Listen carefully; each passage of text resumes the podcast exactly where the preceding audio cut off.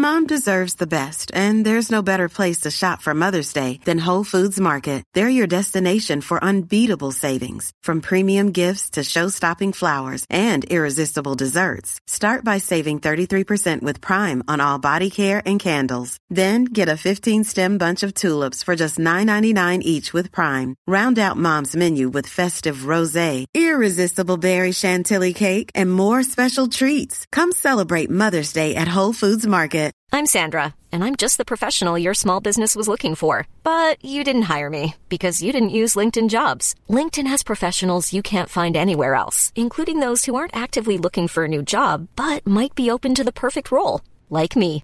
In a given month, over 70% of LinkedIn users don't visit other leading job sites. So if you're not looking on LinkedIn, you'll miss out on great candidates like Sandra. Start hiring professionals like a professional. Post your free job on linkedin.com/people slash people today. Mom deserves the best, and there's no better place to shop for Mother's Day than Whole Foods Market. They're your destination for unbeatable savings, from premium gifts to show-stopping flowers and irresistible desserts. Start by saving 33% with Prime on all body care and candles. Then get a 15-stem bunch of tulips for just $9.99 each with Prime. Round out Mom's menu with festive rosé, irresistible berry chantilly cake, and more special treats. Come celebrate Mother's Day at Whole Foods Market.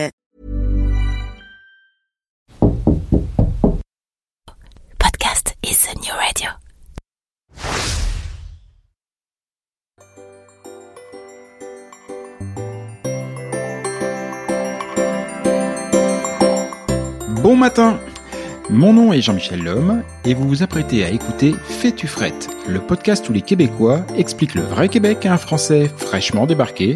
Et croyez-moi, il y a du boulot. Vous avez aimé la saison 1, alors vous allez surkiffer la saison 2. Car cette année, en plus de continuer à explorer la société, la culture et plus globalement le quotidien de la vie au Québec, je me fais fort de vous faire aussi découvrir des personnalités d'ici. Après tout, je le dis souvent, je ne suis pas venu ici pour le Québec, je suis venu pour les Québécois. Et franchement, je suis pas déçu, vous ne le serez pas non plus, parce que célébrités ou illustres anonymes, artistes ou entrepreneurs, aidants ou activistes, il y a ici pléthore de gens absolument incroyables. Allez voir, elle va être franchement bien cette deuxième saison. Et sinon, quoi de neuf? Bah, pas grand chose, si ce n'est que depuis quelques mois, il y a une marmotte qui squatte sous le cabinet de mon jardin. Fais-tu frette, saison 2, on ouvre les micros. Bonne émission.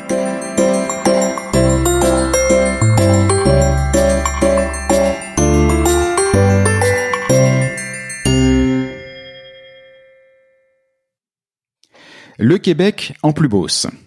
Pour cette deuxième saison du podcast, j'ai souhaité mettre un peu plus l'accent sur les personnalités, sur celles et ceux qui font le Québec, qui inspirent les Québécois. Et après tout, tous ceux qui m'interrogent sur les raisons de mon installation ici, je leur réponds toujours la même chose. Je suis pas tant venu pour le Québec, je suis venu pour les Québécois. Et en l'occurrence, c'est exactement ce que nous allons faire aujourd'hui. Lorsque j'ai initié cette idée, j'ai demandé à mes amis québécois quelles pouvaient être, selon eux évidemment, les personnalités inspirantes que je pourrais rencontrer pour ce podcast. Premier constat, beaucoup des noms cités font déjà partie de la liste des invités reçus en saison 1. Ce qui appelle deux réflexions de ma part. La première, c'est que j'ai vraiment eu, mais alors beaucoup, mais beaucoup, beaucoup de chance dans, euh, le casting des invités et la chance qui me, qui me répondent positivement. Deuxième remarque, visiblement mes amis québécois ne sont pas très au fait de mes invités, je devrais peut-être leur suggérer d'écouter une ou deux émissions de temps à autre. Mais parmi les nouveaux noms proposés, c'est celui de Marc Dutil qui est sorti en premier. Je cite, lis son livre, Nos faux combats, et tu comprendras. C'est ce qu'on m'a dit. Ben effectivement, j'ai compris. J'ai compris dès la préface du livre, signée par l'exceptionnelle Isabelle Hudon, que nous serions du coup en, très bonne compagnie. J'ai une telle admiration pour elle et elle nous a fait l'honneur d'être d'être une de nos invitées. J'ai compris aussi que Marc Dutil était une personne inspirante avec une vraie dimension humaniste de ce que doit être l'entreprise dans une société comme celle du Québec. J'ai compris que c'était un amoureux et un ardent ambassadeur de la Beauce. Alors cette bande de terre qui s'étire au sud du- de Québec, le long de la rivière Chaudière. Enfin, je pense qu'il nous en dira plus parce que je suis clairement pas un spécialiste. Enfin, enfin, j'ai compris que cela ferait une super émission. Bonjour Marc Dutil. Bonjour Jean-Michel. Comment allez-vous? Euh, je vais très bien, merci. Bon, je suis absolument ravi de, vous recevoir aujourd'hui et pour ceux bah, qui le savent pas, parce qu'au Québec vous êtes quand même une personnalité euh, vraiment vraiment connu. Mais pour ceux qui hors du Québec ou ceux qui viendraient juste d'arriver ne vous connaissent pas encore, vous êtes le président et le chef de la direction du groupe Canam. Alors je précise parce que c'est notamment dit dans le livre, c'est l'autre Canam, euh, celui sans tiret, et vous vous êtes à la tête d'une une société qui est dans l'industrie de structures métalliques avec un petit chiffre d'affaires euh, Coquelet de 2 milliards de, de, de, 2 milliards de dollars. Enfin, c'est vraiment une très très grosse société. C'est l'une des fiertés québécoises. Vous êtes aussi euh, fondateur de l'école d'entrepreneurship de Beauce et information qui, qui, qui n'est pas neutre à mon sens. Vous êtes aussi le papa d'une famille de cinq enfants. Voilà. Et, euh, et ce qui m'a permis de, de faire connaissance avec vous, c'est ce livre, Nos faux combats, réconcilier performance et bienveillance, aux éditions de l'Homme. On retrouve très souvent ces, ces éditions dans les dans, dans, l'émission parce qu'il y a super de plein de super bons bouquins. Et je précise à chaque fois que je n'ai absolument rien à voir avec les éditions de l'Homme, même si nous porterons le même nom le même nom de famille. La chose qui tout de suite et, et ça va être ma première question qui euh, qui qui, qui m'a fait percuter sur ce livre, bah, c'est tout de suite le sous-titre réconcilier performance et bienveillance. Et moi, avec mon regard franco-français à moi, euh, j'y ai vu une espèce d'analogie du Québec avec réconcilier la performance. Donc la performance, évidemment, bah, pour moi, c'est euh, l'identité nord-américaine par excellence, la recherche de la performance. Euh, et le Québec est une terre nord-américaine, euh, mais aussi la bienveillance. Et quand je disais que j'étais venu pour les pour les Québécois, et je suis pas le seul, à chaque fois le mot qui nous revient à tous, c'est le mot bienveillance. Est-ce que je dois ça simplement à mon œil français ou est-ce que je suis un petit peu dans le vrai quand même? Je m'attendais à une question facile pour commencer. Désolé. Je chauffer dans la facilité. Euh, je, je suis pas capable de juger de votre œil français. OK? Euh, la France a multiples dimensions pour moi. J'ai D'ailleurs, Canam a une affaire. On, a encore des cousins à Niort. Euh, ah qui s'appelle Canafran, euh, Canametal. On est, on est actionnaire à 30 quelques pourcents. Mon père y va encore quelques fois. C'est ma région, c'est formidable. on a passé 20 ans à essayer de comprendre le marché de la construction française avant de un mot que je déteste avant de abandonner. OK? Il y a une euh, je je ne sais pas si c'est votre regard français qui fait que le Québec vous surprend dans sa bienveillance euh, je, sais qu'au Québec, non, je vais en France, il y a des lignes invisibles qu'il faut être français pour comprendre. OK? Mm-hmm. Euh, des lignes euh, hiérarchiques, des lignes géographiques, des lignes politiques. J'ai l'impression qu'en France, je porte le titre de PDG avant d'avoir un prénom. OK? Tout à fait. Il y, a, des dimensions en France qui sont, qui sont complexes à naviguer pour un Québécois. OK? Euh, peut-être que la bienveillance, c'est qu'au Québec, euh, moins de lignes, ça veut dire plus de rapprochement, ça veut dire plus d'interdépendance. Euh, puis moi, je viens d'une région, la Beauce, qui a 100 000 habitants. Saint-Georges-de-Beauce en a 30 000, 32 000 je peux pas me cacher d'un ghetto de riches. Je peux pas envoyer mes enfants à l'école euh, où ce qui se croiseront pas les autres. Il faut vivre ensemble. OK? Fait que c'est peut-être tout ça que vous observez comme différence en venant chez nous. C'est en tout cas effectivement euh, très proche de, de, ce que je ressens, cette, euh, bah, cette communauté de destin. Hein, j'allais dire cette communauté de destin qui fait que bah, chacun est beaucoup est, beaucoup plus proche et fait plus attention à l'autre euh, voilà, je, je, je trouve où, où qu'il soit. Et c'est vrai que c'est quand même très très, développé. Euh, Nos faux combats, si je suis bien renseigné, c'est un livre qui il a fallu huit ans, huit ans pour écrire. Euh, et et du coup, ça m'intéresse sur euh, ça, ça m'interroge sur le temps votre rapport au temps, au temps long, euh, parce que moi j'y vois un manifeste aussi pour une pour une autre société, pour euh, avec une, vraie vision de l'avenir, donc forcément quelque chose qui nous prolonge dans le temps long, ce qui est en, j'allais dire, euh, contradiction, mais probablement euh, volontaire et souhaité avec euh, les temps actuels où tout doit se soit doit se limiter à 140 caractères, à, ou la moindre pseudo vedette, pseudo vedette tout de suite, je me fais un jugement, je ne devrais pas, mais personnalité en tout cas issue de issue de YouTube et tout nous nous, nous, gratifie d'une autobiographie à à peine 25 ans. et vous, et vous, vous mettez 8 ans pour écrire pour écrire un livre qui est pas un testament, mais qui, qui, qui est une vision. Est-ce que bah, comment vous êtes dans la société d'aujourd'hui? Comment euh, comment vous y sentez? Ah, ben, je me sens bien. Je me sens bien parce que j'ai 56 ans, j'ai des accès, j'ai euh, des, privilèges que je pense que j'ai en partie mérité, que j'ai travaillé pour. J'ai des amitiés, j'ai des belles connaissances. Euh, et je crois que j'ai dirigé ces choses-là, les privilèges que j'ai, vers, euh, vers l'autre. Fait que je pense que tout ça, c'est un cercle vertueux qui te permet de continuer de le faire.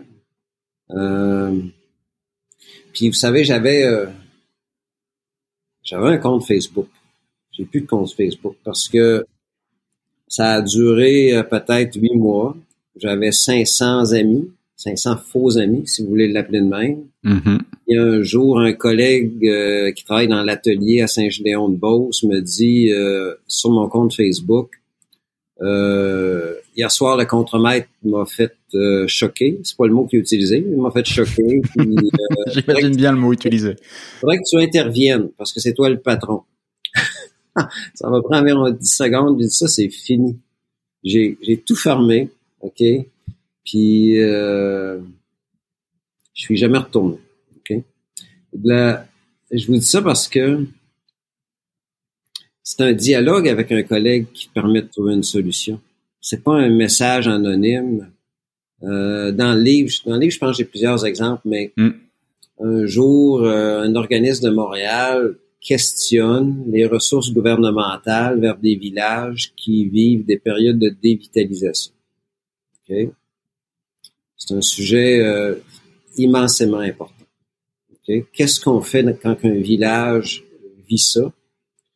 Et le lendemain, 24 heures plus tard, parce qu'il faut bien dormir, mais 24 heures plus tard, euh, politiciens, euh, sociologues, euh, journalistes dénoncent la violence du propos. Quelqu'un a pris un an pour y réfléchir, puis quelqu'un a pris 24 heures pour le détruire. Là, je me dis, elle a lieu où la réflexion? il, y a, lieu où le recul? Il y a lieu où la rencontre avec l'autre? Euh, il y a un chapitre sur les girouettes. Hmm. Au Québec, par, hasard, le mot girouette est devenu une insulte. OK? Comme si, à l'âge de 22 ans, il faut que tu fasses un, un, testament de tes positions politiques, puis pour le reste de ta vie, on va te reprocher de dévier des positions que tu avais quand hmm le monde n'était que ton nombril et deux mètres autour de toi. OK?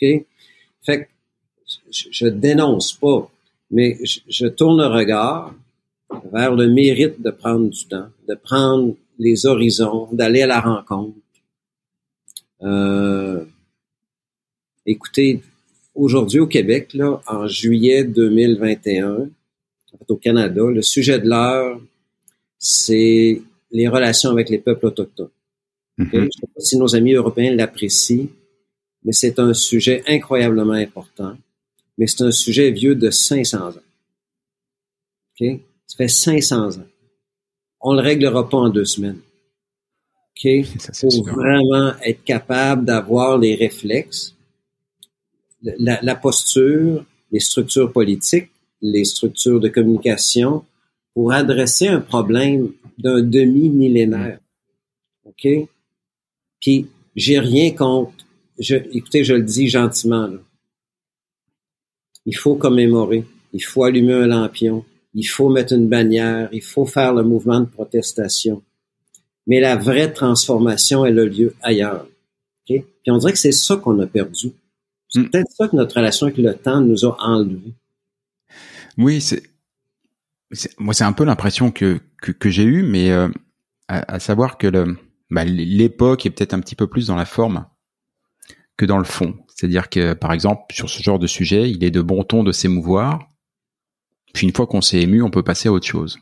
comme si le problème, le problème était réglé, alors qu'effectivement, pour le coup, je, j'allais dire je me passionne. C'est vraiment pas le mot euh, contenu, mais je m'intéresse énormément à toute cette histoire euh, autochtone parce que c'est d'abord l'histoire du Québec et, euh, et, du Canada et, euh, et de ce qui se passe aujourd'hui et de ce qu'on découvre. Jean-Michel, c'est aussi l'histoire des Français. C'est ah, aussi l'histoire des Anglais. Tu sais, c'est plus plus large mmh. que c'est mon histoire aussi. Et Trois-Rivières, hein, c'est plus grand que ça.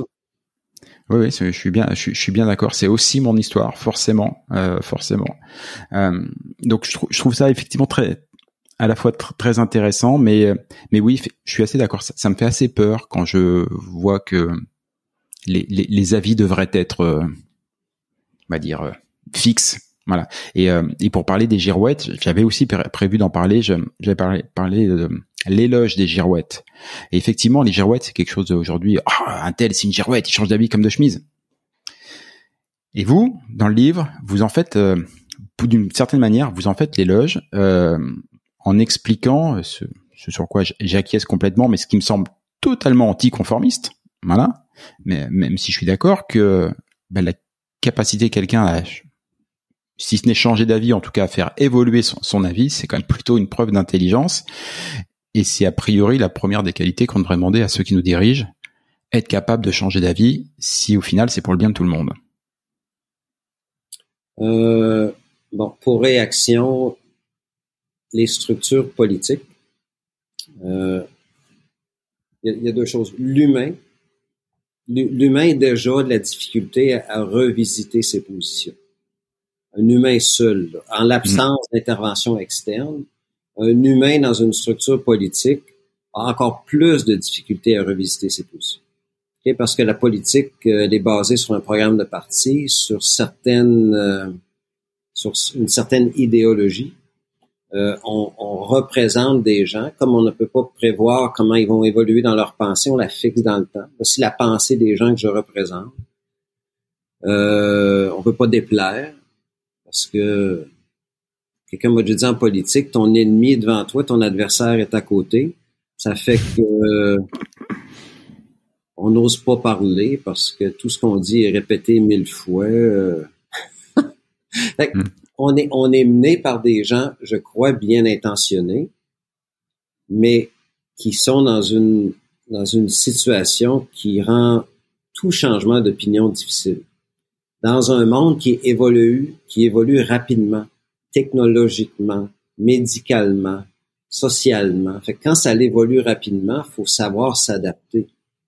Fait que le chapitre sur les girouettes, c'était pour souligner le courage de ceux qui disent, je pense que le vent tourne et qui, qui ont un mécanisme qui permet de refléter ça.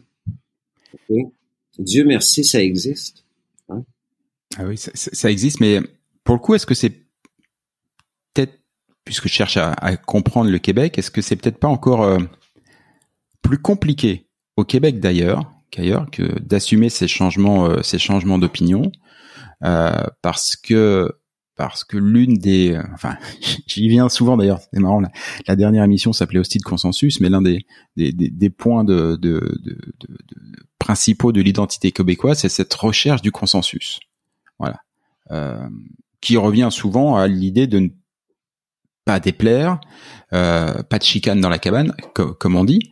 Euh, du coup, peut-être encore plus compliqué. Je pense que c'est compliqué partout dans le monde. Hein. Je, mais pourquoi en France, je le vois bien. Mais, euh, mais c'est peut-être encore plus compliqué ici de s'autoriser à faire évoluer son opinion, faire et, changer son avis. J'avais envie de dire, puis c'est peut-être hors contexte, mais j'admire la capacité des Français de s'engueuler amicalement. C'est vrai. On ne met, on ne met pas, la relation n'est pas en risque parce que euh, on, est temporairement pas gentil. Au Québec, on a tendance à, moi personnellement, je n'aime pas un conflit qui pourrait euh, mettre à risque une relation. Ça semble idiot, ça semble que le débat, le débat doit s'élever au bon niveau pour qu'il y ait lieu. Puis parfois le niveau, c'est, c'est, il est intense.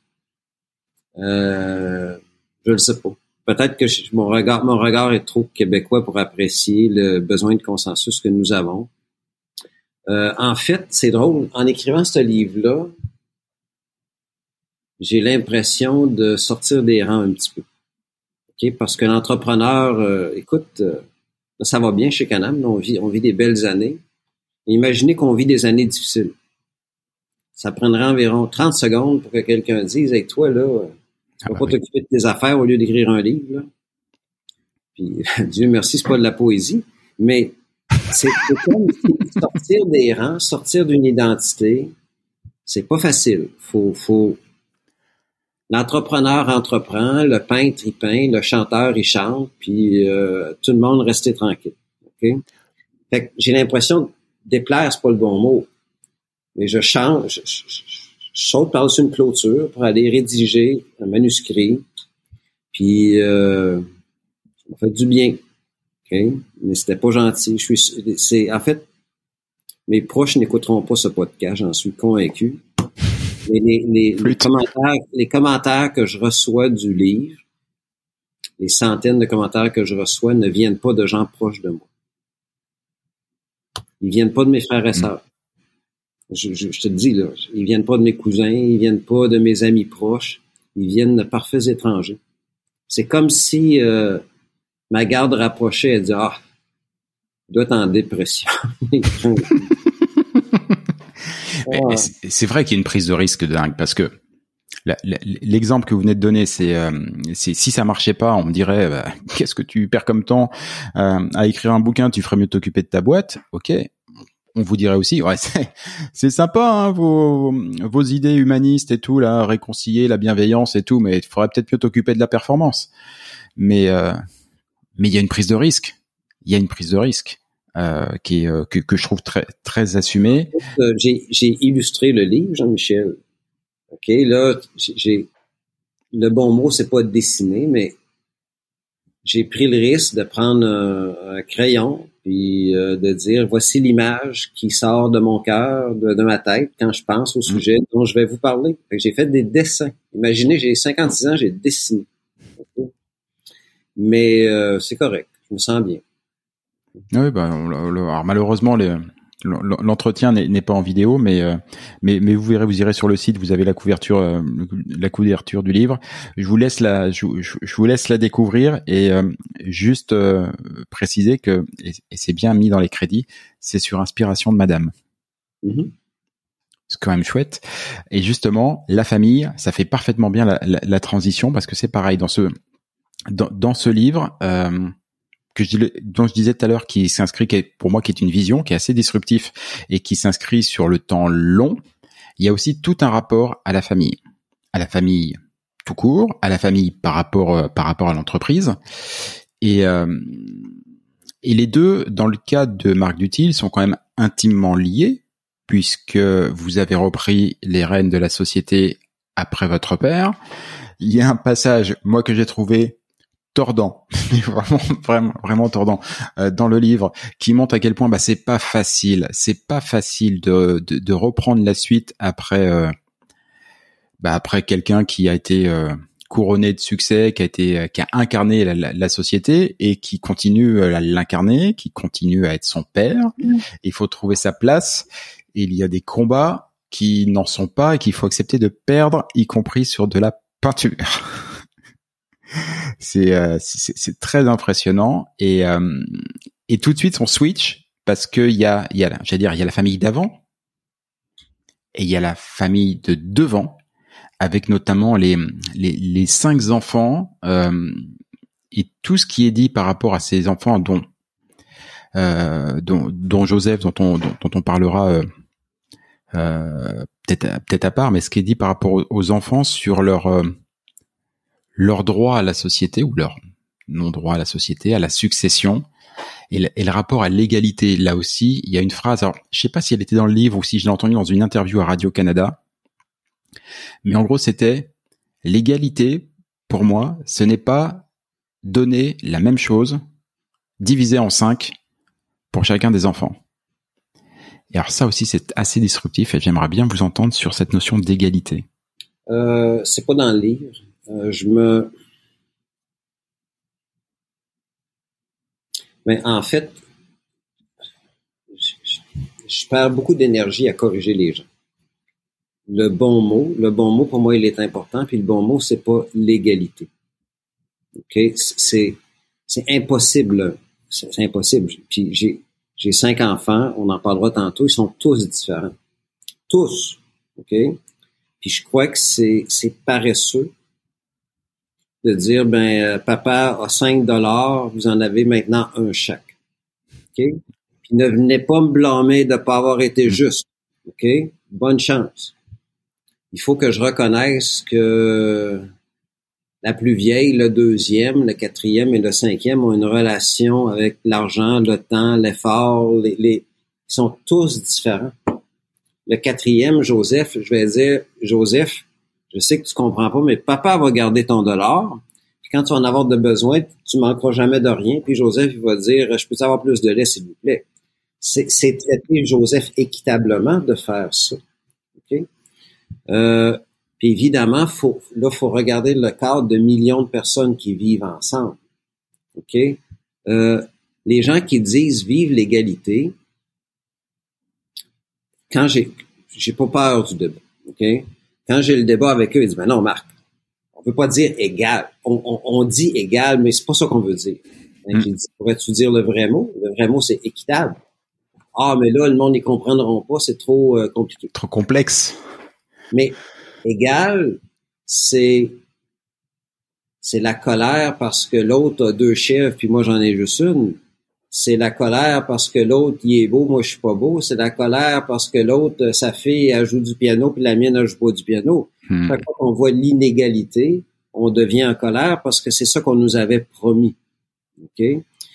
C'est, c'est ça mon propos. C'est, ça prend des heures, on a des minutes ensemble. Mais je pense que les gens comprennent que les politiciens, comme les parents, euh, l'égalité, c'est une notion beaucoup plus simple à administrer. Tout le monde est égal. Hmm. Et si vous avez une exception, remplissez le formulaire 32, puis on verra bien. Ok? C'est compliqué gérer l'inégalité, la différence.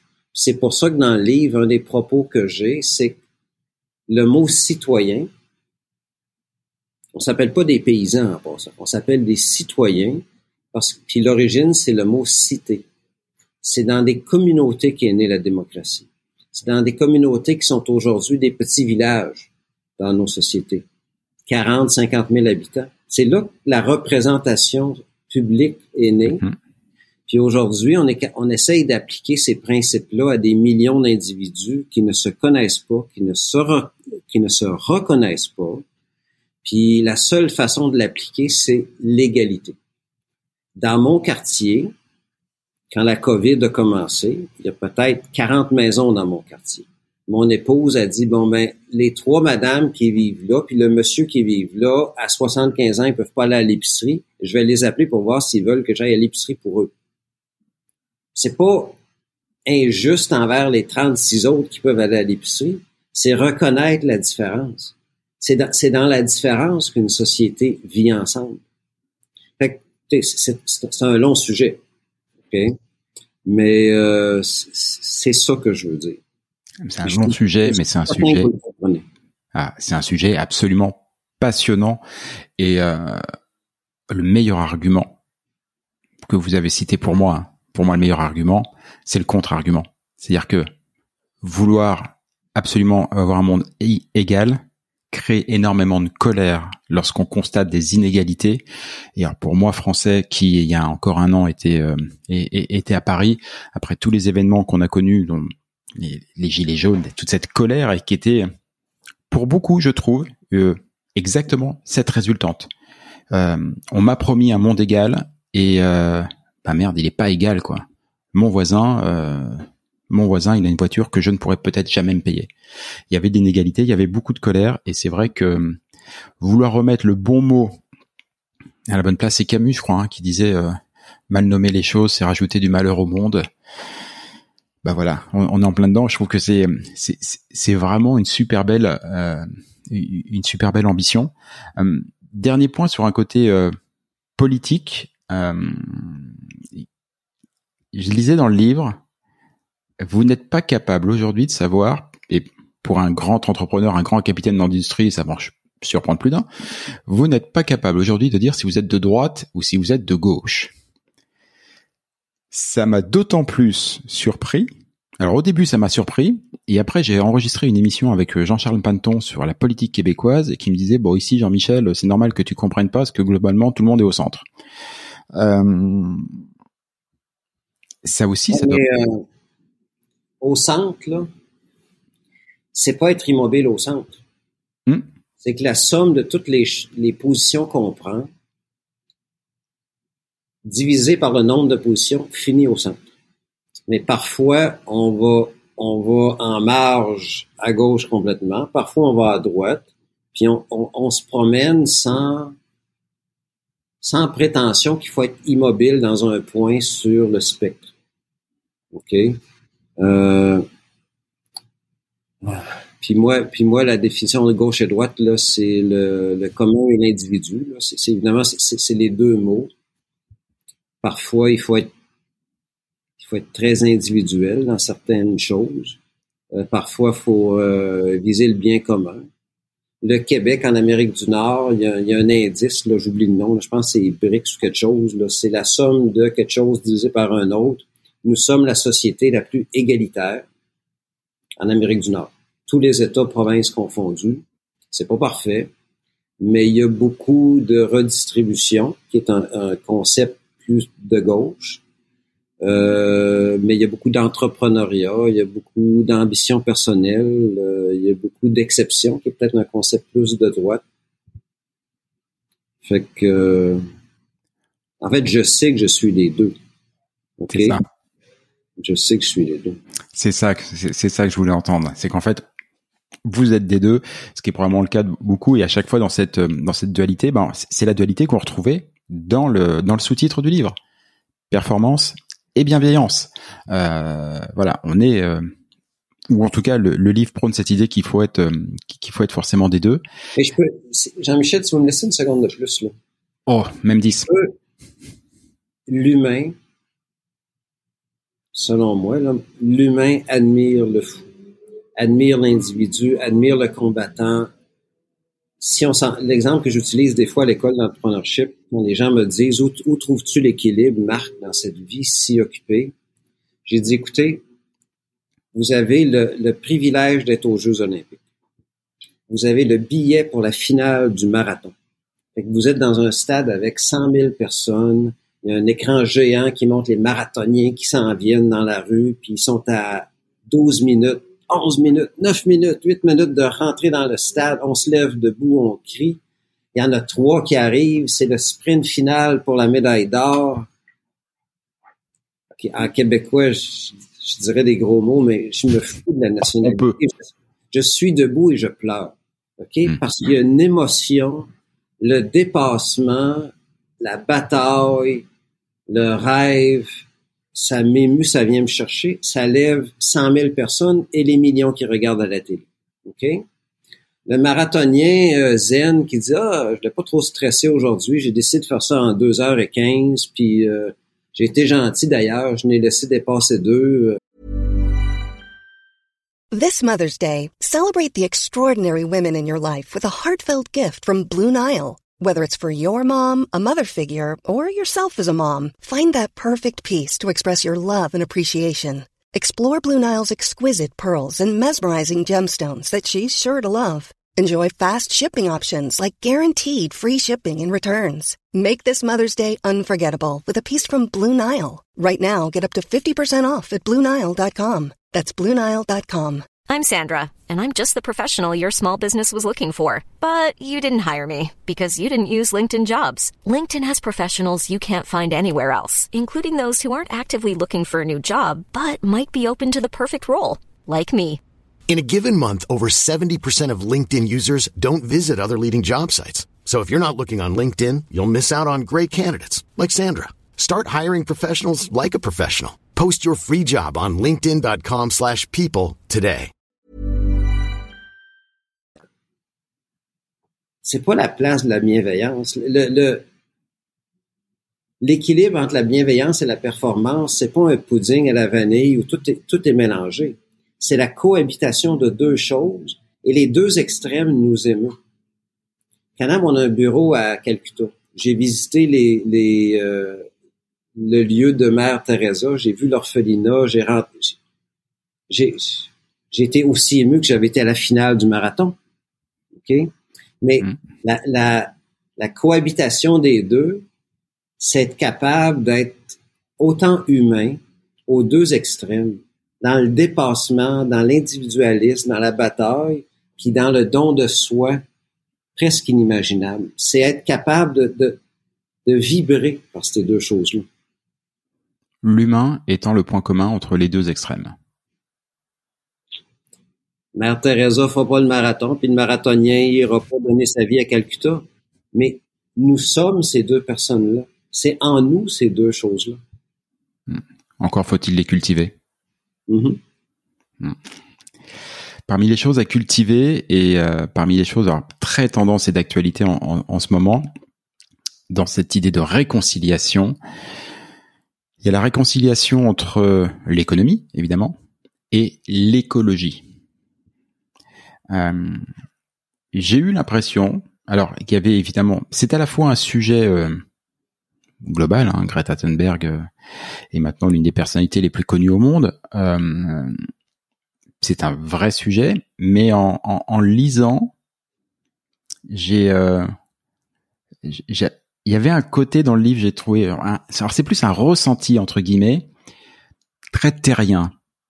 C'est-à-dire que oui, et, on va venir euh, avec ce rapport à la bourse, à la terre, au territoire, à l'enracinement d'une société au sens euh, commercial sur le territoire, et ce rapport. Et là, on est au Québec, franchement, euh, difficile de, de, de, passer plus de deux semaines au Québec sans sans que l'écologie, même si vous y étiez complètement hermétique avant, vous vienne un petit peu en tête, parce que parce que le moindre paysage est un est un, appel à la question écologique. Euh, j'aimerais bien savoir comment est-ce qu'on fait pour, euh, pour réconcilier les deux. Parce que moi, de mon point de vue, je, vois beaucoup de gens qui ont, essayé et qui se sont cassés les dents devant euh, bah, ce, schisme économie euh, écologie. Ah, ça me semble idiot de trouver ça simple parce que si c'était simple, on n'en serait pas ici. Mais selon moi, okay dans le livre, j'essaye de faire un parallèle entre euh, sœur économe et sœur écologue. Okay, là, je sais pas si en France, l'image de du, ça marche parfait. Les sœurs, ça marche, ça marche pas là. Mais sœur économe, c'est la deuxième plus importante après, après sœur supérieure, après mère supérieure. Sœur économe, c'est elle qui, qui contrôle. OK? Puis l'économie, selon moi, qui le cousin, qui cousin de sœur économe, c'est pas de gaspiller, c'est pas de, passer droite, c'est de limiter, c'est, c'est de préserver. L'entreprise où je travaille, Canam, ah, quelle récompense aurait la personne qui nous aide à réduire la consommation énergétique? Quelle récompense aurait la personne qui réduit les rebuts? C'est pas c'est pas d'augmenter que nous voulons, c'est de diminuer. En 1960-1970, la tonne d'acier que nous consommons a un prix. Les boulons, la peinture, le transport, le mazout, l'heure d'un homme ou d'une femme qui travaille, c'est des éléments qui coûtent quelque chose. Puis l'économie L'économie, c'est pas, pas un diable qui veut la fin de la planète Terre. C'est une grosse calculatrice. Sans âme. OK? Les chiffres rentrent, les chiffres sortent. Si ça coûte cher, j'en veux moins. Si ça amène des profits, j'en veux plus. Et on a oublié d'introduire les coûts du bien commun, qui est, qui est la nature, l'air, l'eau, les polluants, ça, ne coûtait rien. Fait que la calculatrice, elle voyait des zéros. J'ai l'impression qu'on est dans un virage qui a commencé il y a 15-20 ans, qui va se poursuivre encore pour quelques décennies, où la, le calculateur économique va dire, c'est quoi, c'est pas gratuit. C'est pas gratuit polluer, c'est pas gratuit consommer de l'eau, c'est pas gratuit consommer de l'énergie, c'est pas gratuit émettre des gaz à effet de serre, Euh, c'est pas gratuit prendre un terrain agricole pour en faire un stationnement avec euh, du pavé. J'ai j'ai l'impression que la machine va apprendre à reconnaître le coût de choses parce que là, là, là nos politiciens, nos politiciens vont devoir dire ça suffit. Mm. Et j'ai l'impression que c'est ça qui va se passer. Le parallèle que je fais dans le livre, dans une seule petite phrase, mais qui est très, très importante pour moi, c'est que vous savez, il y a 50 ans, la santé-sécurité, c'était euh, c'est une statistique. Il est mort un gars à l'usine, on a coupé un orteil, euh, le travailleur est sourd, puis euh, il s'est contaminé les poumons dans la mine d'amiante. Puis à un moment donné, il y a des gens qui ont dit ça suffit. Ça va coûter une fortune si vous blessez des gens. Vous serez responsable des décennies plus tard si vous avez été négligent. La prison si c'est euh, la négligence criminelle ils ont, introduit dans le système le coût. C'est quoi le coût réel de, la vie humaine, d'une blessure, d'une perte de membre? Puis aujourd'hui, c'est un incontournable. Je suis, en fait, je suis convaincu que nos enfants, nos systèmes, nos lois vont diriger la machine économique pour qu'elle attribue la vraie valeur à l'environnement. OK?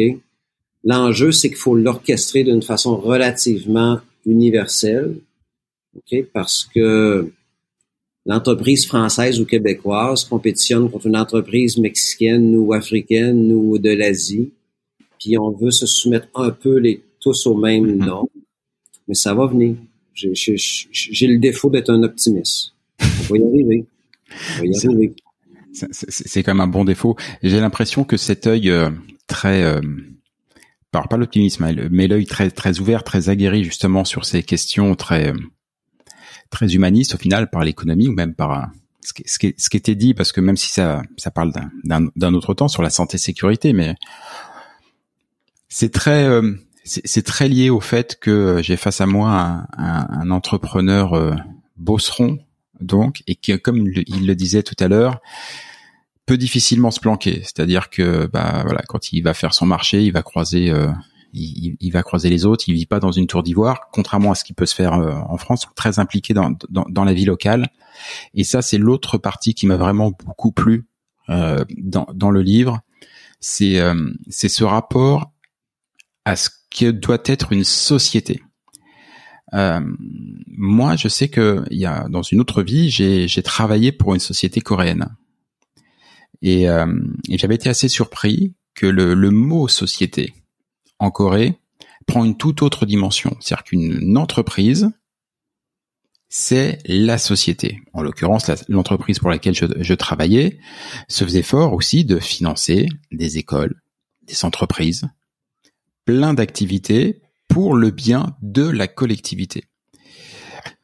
Mais c'est quelque chose que j'avais retrouvé euh, j'allais dire grosso modo nulle part ailleurs, si ce n'est par l'intermédiaire de quelques fondations où euh, oui, euh, on, vise le bien commun, mais il se trouve que à côté de ça, ça nous permet de faire deux trois économies d'impôts. Donc du coup, euh, voilà, c'est pas du tout ce que j'ai senti dans le livre. J'ai senti dans le livre qu'il y avait une responsabilité morale et plus que morale, c'est-à-dire qu'il responsabilité presque du d'humain à ancrer fortement nos entreprises celles qui feront l'avenir dans un dans, dans un milieu local. Et en l'occurrence, la Beauce, dont effectivement j'ai beaucoup entendu parler depuis que je suis au Québec, comme étant, j'allais dire, une, une petite pépite économique.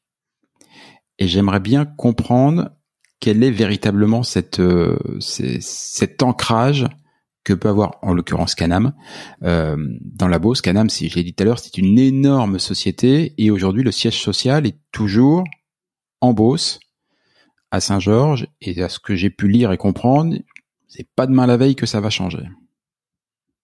Je vis encore dans la maison de l'arrière-grand-père. Ça va être, être ici pour un petit bout de temps.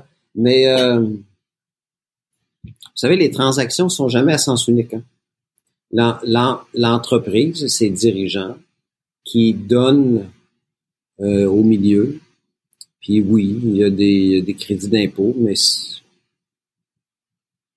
on donne quand même. C'est pas une obligation de donner, c'est un choix. Mais la société, entre, en contrepartie, donne du sens. OK? Parce que la, grande pénurie que j'observe chez les entrepreneurs aujourd'hui, on parlera de l'école d'entrepreneurship tantôt, mais c'est le sens. J'ai eu du succès, j'ai quelques sous, j'ai plus de préoccupations financières.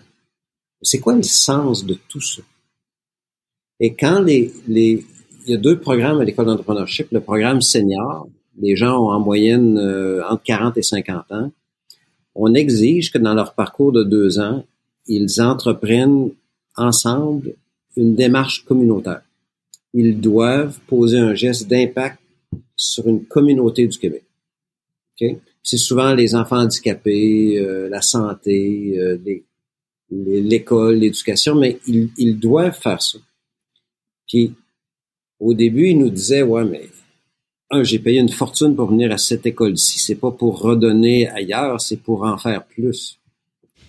Puis nous, on leur dit, quand on regarde le chemin de gens qui ont réussi, puis réussir, c'est pas l'accumulation de, c'est être bien. Ceux qui sont bien, ils ont équilibré recevoir et donner. Fait qu'on va, on va vous y faire goûter. Vous n'êtes pas obligé d'en manger pour le reste de votre vie, mais vous allez en manger pour les prochains deux ans. Et la, les gestes philanthropiques des gradués de l'école d'entrepreneurship augmentent de, je vais dire un chiffre de 100 OK? Parce que c'est le sens qui est donné en retour. OK? Euh, L'accumulation, ça donne pas grand-chose si tu vois pas l'impact autour de toi. Fait que je, je, dirais que c'est ça. Puis quand j'ai la chance, là, ici, je, je, regarde par la fenêtre, là, je vois je vois où je vis. Je le vois l'impact. Euh, si j'étais dans une tour à bureau à Paris ou à New York, euh, même à Montréal, tout ce que je vois par la fenêtre, c'est d'autres tours à bureau. Mm. Ça devient peut-être plus difficile de voir le sens. Ouais, forcément, euh, forcément, c'est sûr que ça aide. Cette école d'entrepreneurship de Beauce dont on a parlé à, à, plusieurs reprises, c'est alors ça aussi cette volonté de l'inscrire en Beauce, parce que pareil, je pense que sur un sur un plan, j'allais dire purement euh, économique, enfin tel que je le verrais, je l'aurais vu moi, je me serais dit, si je veux ouvrir une école aujourd'hui, qui plus est une, une école tournée vers l'entrepreneuriat, je vais, je vais vraiment me rapprocher des centres économiques du Québec. Donc, je vais la mettre à Montréal, je vais éventuellement la mettre à Québec parce qu'en plus c'est la capitale euh, nationale. Et non, non, non, cette école, elle est en Beauce pour aller sur de nombreux profils Facebook. On la retrouve beaucoup. Voilà, j'ai fait l'école d'entrepreneurship de la Beauce. Euh, Est-ce que c'est lié aussi à une volonté de faire découvrir ce territoire-là? Une notion de fierté. Euh, ok, c'est pas, il n'y a pas d'objectif touristique. Et là, on va, éliminer le mot touristique. Euh, vous savez, une école, Jean-Michel, c'est euh, c'est un lieu il y a un campus, il y a un terrain, mais une école, c'est une façon d'être. Ok, euh, l'école de, c'est pas simplement un, bâtiment. Puis l'école d'entrepreneurship de la Beauce, c'est une façon d'être. C'est une façon d'être euh, en société, une façon d'être ensemble. C'est une façon d'avoir le courage de demander de l'aide. C'est une façon d'avoir le courage d'en donner. Euh, et en Beauce, elle est observable, cette énergie-là. Okay? En fait, la naissance de l'école d'entrepreneurship de Beauce est née euh, il y a une douzaine d'années. J'ai dans, dans, ma région, j'ai dit bon, ben, j'ai besoin de quelques sous et j'ai ramassé 3,3 millions de dollars dans une population de moins de 100 000 personnes. C'est une division facile. C'est comme mm. si en moyenne, tout, le monde me donnait 35 euh, dollars. Et vous essayerez ça à Montréal. OK? Euh, puis, quand j'ai été voir des entrepreneurs à succès ici, le plus grand fabricant de portes de garage, pas obligé d'être sexy, là, plus grand fabricant de planchers de bois franc, plus grand fabricant de remorques, plus grand fabricant de data, j'ai dit, accepterais-tu de venir partager gratuitement? J'ai pas les moyens de te payer, mais gratuitement, accepterais-tu de partager le chemin de ta vie? OK? Puis les choses que tu aurais aimé savoir, puis les leçons les plus précieuses pour toi. Fait que j'ai ramassé des sous, j'ai ramassé des bénévoles, euh, je crois pas que on aurait pu mettre ça au monde. Je crois pas que l'esprit, terreau dans un sens esprit, euh, je crois pas qu'il aurait pu le recevoir. OK? Ça fait que euh, je t'invite à venir nous visiter un jour. Ah, mais je vais venir. Euh, assez rapidement. En fait, on, me dispute parce que je le fais trop souvent, mais je t'offre un 24 heures. Je t'offre un 24 heures d'immersion à l'école d'entrepreneurship de Beauce pour euh, peut-être une deuxième version de l'échange qu'on a aujourd'hui. Ah bah alors avec grand plaisir. Ça faisait partie de mes questions finales. Alors non pas de me faire offrir un truc, mais de savoir euh, ce que je devais faire quand j'allais venir en Beauce, parce que je vais venir en Beauce, ça c'est sûr. Et je, je prends. Alors là, on, on, on, merci beaucoup. Merci beaucoup. Euh, pour rester sur la Beauce et pour toujours essayer de comprendre la Beauce, il y a quelque chose qui est dit qui est assez fort dans le, dans le livre et qui est assez juste, je trouve. Par exemple, moi, j'habite actuellement en Montérégie. Alors évidemment, j'ai pas la culture de la de la Montérégie, tout ça et tout, mais mais j'ai rencontré absolument personne jusqu'ici qui m'a dit moi, moi, je suis de la Montérégie. De la même manière que il y a, y a plein de, de, de, régions administratives ou autres que j'ai entendu personne les revendiquer comme étant de une fierté. Or, toute personne qui vient de la Beauce ou qui y a emménagé le précise et le revendique. Et j'ai une idée très précise en l'occurrence, c'est une publicité d'un acteur Peter MacLeod, je crois, euh, qui euh, qui a des origines irlandaises, qui vient de se lancer dans la pizza, parce que ici, oui, on peut être euh, un grand comique, se lancer dans la pizza et ça passe, ça, ça, passe normal, et qui, dans son spot publicitaire, revendique le fait qu'il est bosseron. C'est quoi être bosseron? Qu'est-ce qui fait qu'on est si fier de cette de cette terre? C'est drôle quand, quand l'école a été lancée, euh, en fait, première classe en septembre 2010. Mais environ deux ans auparavant, on commençait à, y rêver, à faire les plans. Puis je me suis retrouvé devant 400 euh, personnes ici à Saint-Georges, le, conseil économique de Beauce, des gens d'affaires du coin. Puis là, j'ai dit, écoutez, là, euh, j'ai une drôle d'idée. Et puis j'ai demandé, de j'ai demandé cinq minutes devant l'audience, ils me l'ont accordé. J'ai dit, écoutez, on a une, euh, une rivière pas navigable, des champs pleins de cailloux, des mines qui a pas de minerais, euh, il n'y a pas de gros employeurs, on est on est limitrophe de l'État du Maine où euh, il y a plus d'orignaux que de, de population. Il n'y a rien qui nous prédestine à une richesse collective forte, mais pourtant nous l'avons j'ai dit, on a quelque chose à enseigner. Nous allons partir une école pour le partager. C'est nous de partager ce chemin qu'on a fait ensemble. Puis euh, ça a été bien accueilli. J'ai ramassé des sous et des appuis. Puis quand on vient, tu sais, les gens, là, c'est drôle, hein? Les gens de Montréal, ils doivent dire, là, j'ai beaucoup d'amis à Montréal, ils sont gentils, j'adore leur club de hockey d'ailleurs. c'est ah une grande passion. Mais quand on pense à la région, puis là, la Beauce, mais il y en a d'autres, quand on pense à la région, on dit, ah, c'est petit. Les horizons sont peut-être limités. On fait quoi le vendredi soir? OK? Mais quand tu viens de Saint-Georges, qui a 30 000 habitants, tu as un minimum d'ambition, tu dois forcément regarder ailleurs tu, dois forcément dire, bon, mais mon grand commerce, il va falloir que j'aille voir les Américains, il faut que je regarde ce qui se passe en Europe, il faut que je m'inspire. La, masse critique économique, culturelle, comme elle n'est pas chez toi, mais as un réflexe d'aller voir ailleurs, OK? Puis t'en inspirer. Puis les régions ont parfois une richesse que les gens ne soupçonnent pas. Quand tu es dans une grande ville, puis on, on, tirera la ligne, c'est quoi une grande ville? ben, tu as peut-être l'illusion d'être autosuffisant. Mm. Je sais quoi faire le vendredi soir. Je peux monter un commerce intéressant puis euh, avoir un peu de succès à l'intérieur des enceintes de ma ville. Ok, Elle me suffit. Moi, je vis dans une région qui ne nous suffit pas économiquement. Il faut forcément regarder ailleurs. Et euh, regarder ailleurs, c'est une source de création de richesse. Ça fait que moi, je nous vois... Euh, On est très grand en Beauce. On est peut-être petit, mais on est grand aussi. C'est beau cette idée de se dire que parce que justement on est petit, on est obligé d'aller voir ailleurs. Aller voir, ça veut pas dire partir. C'est juste aller voir ailleurs. Et euh, est-ce que c'est aussi pour ça que dans le livre, l'une de vos recommandations fortes pour l'avenir du Québec, c'est d'augmenter le nombre d'immigrés euh, accueillis euh, chaque année. évidemment, ça me concerne directement, même si moi je suis déjà arrivé. Euh, mais voilà, la différence, s'enrichir de la différence, euh, tout en cultivant, s'enrichir de la différence, tout en cultivant son identité. Euh,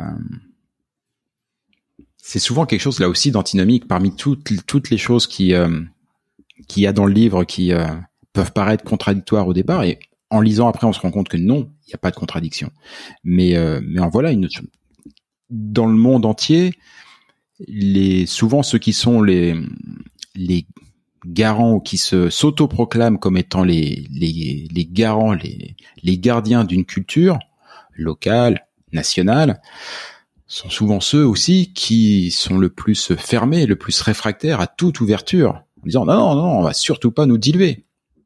Et là, le, le, discours est exactement l'inverse. C'est aucune question de dissolution, plutôt une question d'enrichissement. Euh, J'aimerais bien entendre quelques mots là-dessus. Euh... bon, ben, ceux qui veulent retourner à leurs racines, ben, on va vous enlever le poivre et les épices et le sucre. et le rhum, on va vous, on va vous euh, priver de tout ce qui vient d'ailleurs dans votre cuisine. OK?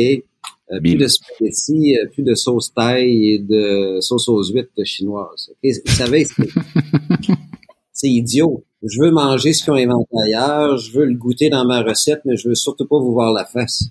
C'est... Je sais pas. Euh, peut-être je suis bien. Peut-être je suis bien. Je sais d'où je viens. Je sais qui je suis. Euh, j'ai pas de complexe. Euh, puis je sais qu'on vient tous d'ailleurs. Et nous venons tous d'ailleurs. Ben peut-être que les Français, vous avez un zéro de plus dans votre enracinement. Mais nous, les Québécois, ça fait les vieux 400 ans, les jeunes 50 ans, mais on vient tous d'ailleurs. OK? Fait comment prétendre que mon, euh, mon 250 ans de mon ancêtre Joseph qui est arrivé de je sais pas trop où, pourquoi lui, tu sais? Puis dans le livre, je parle d'un, en fait, c'est une, c'est un ricochet incroyable, là, mais euh, de père japonais qui s'en va en Argentine, qui finit au Paraguay, qui envoie ses enfants à Boston, puis euh, ça devient mon copain, puis là, il est à Québec avec un dealership Toyota. OK? La, vie, elle est comme ça. OK? Puis, euh, je sais pas. Je... Quels pays sont les plus ouverts sur le monde? L'Amérique d'il y a 50 ans. Ça lui a certainement pas nuit. OK? A priori, ouais, ça lui a plutôt bien réussi. L'Amérique des derniers 10 ans, elle vit quelque chose de plus difficile. OK? Euh, puis c'est sûr que il y a des dimensions euh, plus identitaires comme la religion. Euh, il y a des dimensions euh, qui, qui tu sais, au Québec, moi, en fait, moi, j'ai eu une grande surprise à 15 ans. J'ai réalisé qu'il y avait des gens qui n'étaient pas catholiques. Hein? au Québec, il y, a, il y a un clocher d'église. Il n'y a pas 50 euh, églises comme aux États-Unis, de First mm. Presbyterian, puis Unitarian, puis nous autres, il y a une unicité religieuse. Fait qu'on est un peu, un peu plus euh, surpris de voir d'autres religions. OK? Mais mais mes amis, les Premières Nations, ils étaient pas moins surpris de nous voir arriver. Hein? oui, je pense que oui, c'est sûr. écoute, écoute, Jean-Michel, c'est un sujet trop important pour de, transformer en blague, là, mais je je crois que on est enrichi par l'arrivée de gens qui complètent des choses. Puis parfois, l'immigrant, l'immigrante qu'on voit, ben voyons l'enfant aussi. Voyons les petits-enfants, voyons euh, toute l'expérience. Euh, on vit dans un, monde relativement prospère. Euh, puis je le dis pas de façon biologique, là, mais c'est bien d'avoir parmi soi des gens qui ont encore faim. OK? Qui sont nourris d'une ambition qui peut-être dépasse l'ambition des gens qui sont devenus confortables. C'est bien d'avoir chez soi des gens qui ont une ambition d'être ailleurs. C'est de la belle énergie, c'est de l'énergie gratuite d'ailleurs.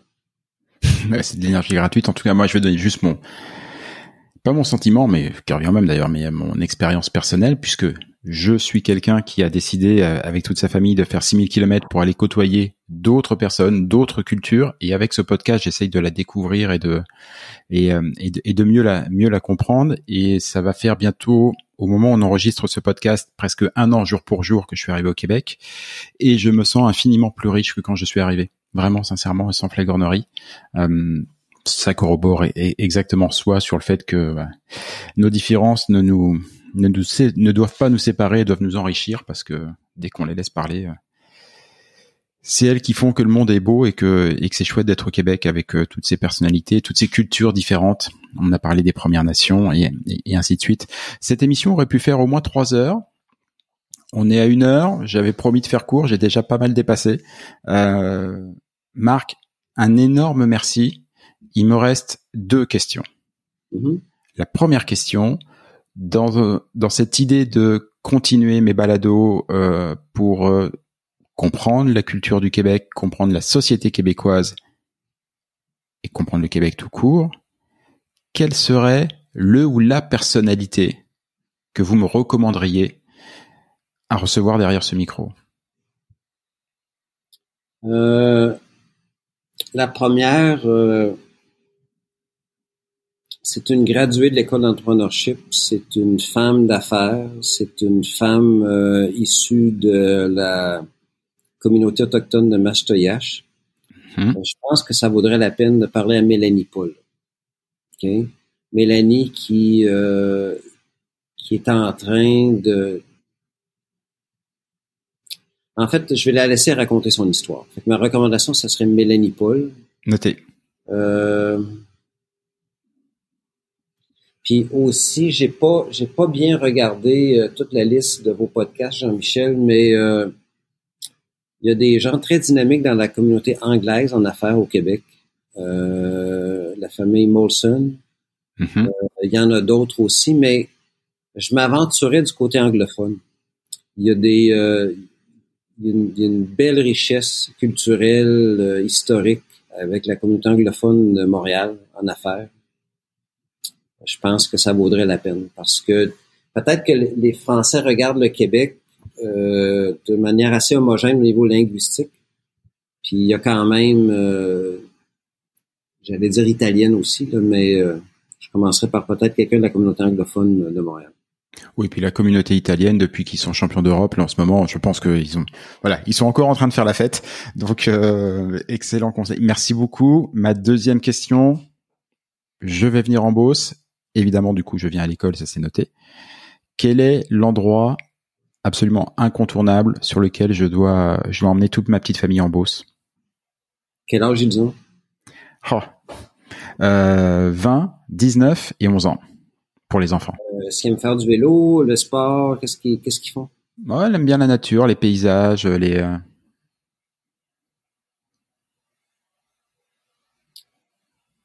euh mon, mon, papa est propriétaire d'un hôtel à Saint-Georges. Ça fait que si je vous recommande d'aller ailleurs, dans le trouble, mais il existe des, euh, des, des, des, auberges, des lieux un peu plus sympathique qu'un grand hôtel au centre-ville, qui est d'ailleurs très très bien, le Georgeville, mais en privé, je te donnerai peut-être quelques autres options. Saint-Georges, c'est un, c'est l'endroit où a lieu le, le Grand Prix cycliste le mieux coté en Amérique du Nord. Les gens ne le savent ah pas. Le Tour de Beauce est, une activité très connue. Donc, il y a beaucoup de pistes de vélo. Euh, il y a beaucoup de d'art euh, urbain des belles randonnées. Euh, Saint-Georges, c'est pas l'endroit où on va, on peut bien manger, mais on vient, on vient pour d'autres raisons. Ok, mais c'est les gens.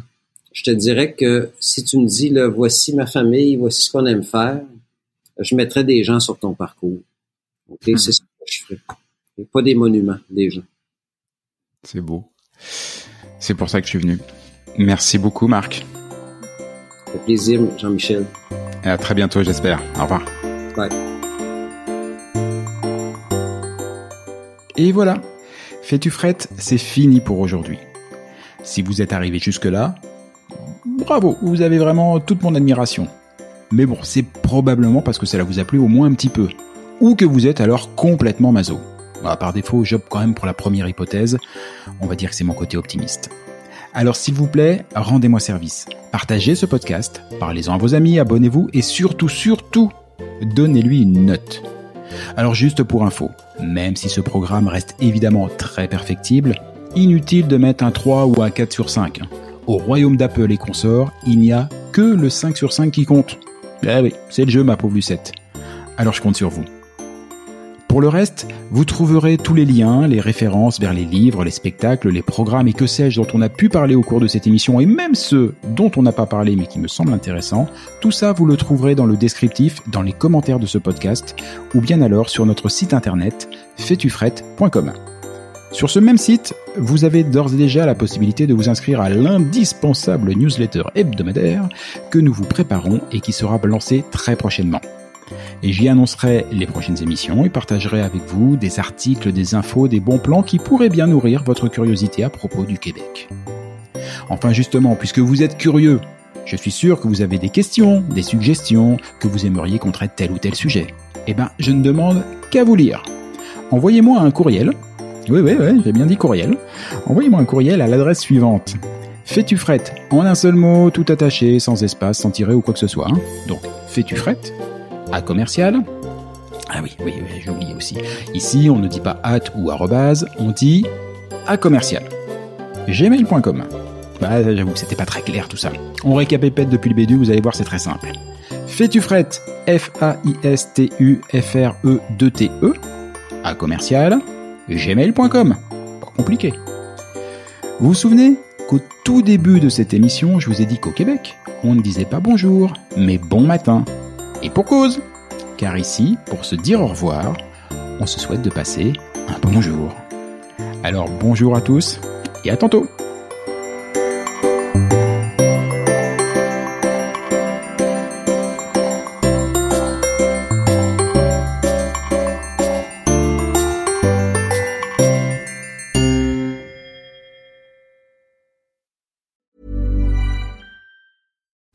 deserves the best, and there's no better place to shop for Mother's Day than Whole Foods Market. They're your destination for unbeatable savings, from premium gifts to show-stopping flowers and irresistible desserts. Start by saving 33% with Prime on all body care and candles. Then get a 15-stem bunch of tulips for just $9.99 each with Prime. Round out Mom's menu with festive rosé, irresistible berry chantilly cake, and more special treats. Come celebrate Mother's Day at Whole Foods Market.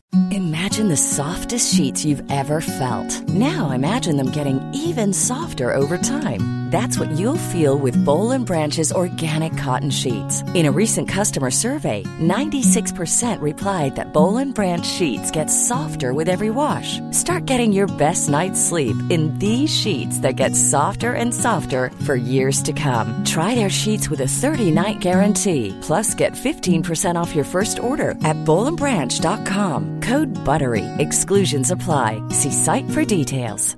Hi, I'm Daniel, founder of Pretty Litter. Did you know cats tend to hide symptoms of sickness and pain? I learned this the hard way after losing my cat, Gingy. So I created Pretty Litter, a health monitoring litter that helps detect early signs of illness by changing colors, saving you money and potentially your cat's life. Pretty Litter is veterinarian developed, and it's the easiest way to keep tabs on your fur baby's health right at home. Go to prettylitter.com and use code ACAST for 20% off your first order and a free cat toy. Terms and conditions apply. See site for details.